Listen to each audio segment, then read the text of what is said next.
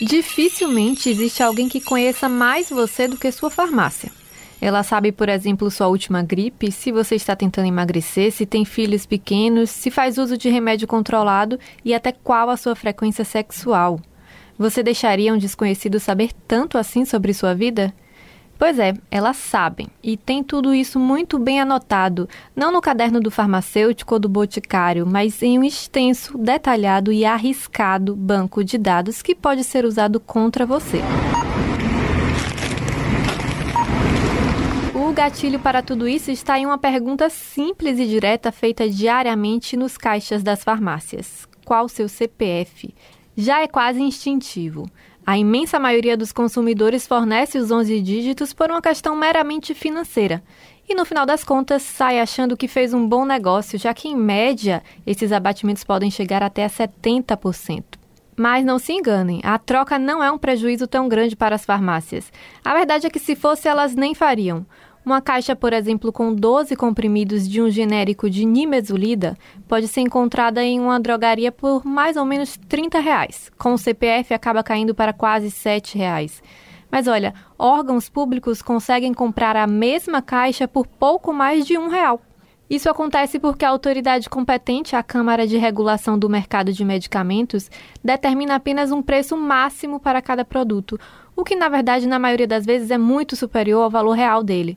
Na prática, as drogarias acabam se valendo desse valor máximo para anunciar falsos descontos e muitas vezes até vender por valores absurdamente superiores.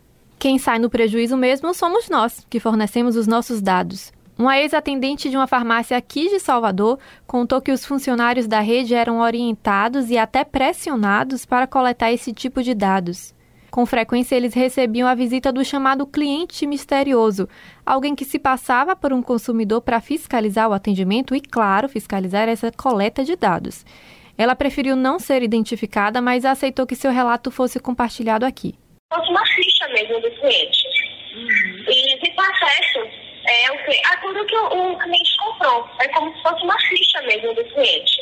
Isso era a parte, a retenção da receita. Isso era tipo uma coisa que era para todos os, todos os clientes, clientes de, de perfumaria, de desodorante, sabe, de filtro solar, tudo.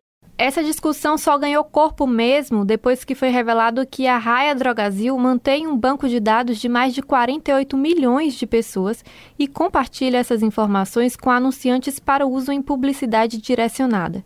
A coisa é tão séria que, em uma entrevista a um podcast de investimentos, Vitor Bertossini, CEO da RD Ads, uma empresa de marketing do próprio grupo Raia Drogazil, comentou que pedir o CPF em outros países pode ser caso de polícia liga de dar o CPF, por exemplo, a gente está falando de CPF, por exemplo, na farmácia entra, você dá o CPF.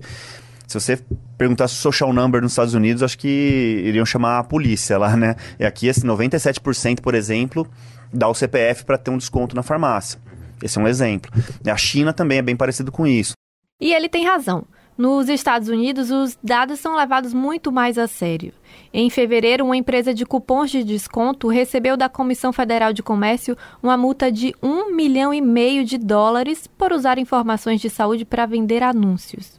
Aqui, a lei não proíbe a coleta de dados dos consumidores, desde que ela seja livre e espontânea.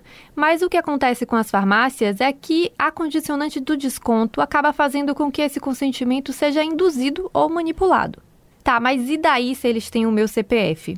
Olha, além de ter acesso a informações muito íntimas suas e usar isso para lucrar, eles te expõem a riscos muito graves. Se esses dados vazam, você pode passar, por exemplo, a receber aquelas insistentes ligações com ofertas e pode ainda ser vítimas de golpes financeiros. Quantos criminosos hoje conseguem, por exemplo, pedir empréstimos bancários apenas com dados como nome, RG, CPF e endereço da pessoa? A pergunta que fica é quem finalmente vai parar as farmácias?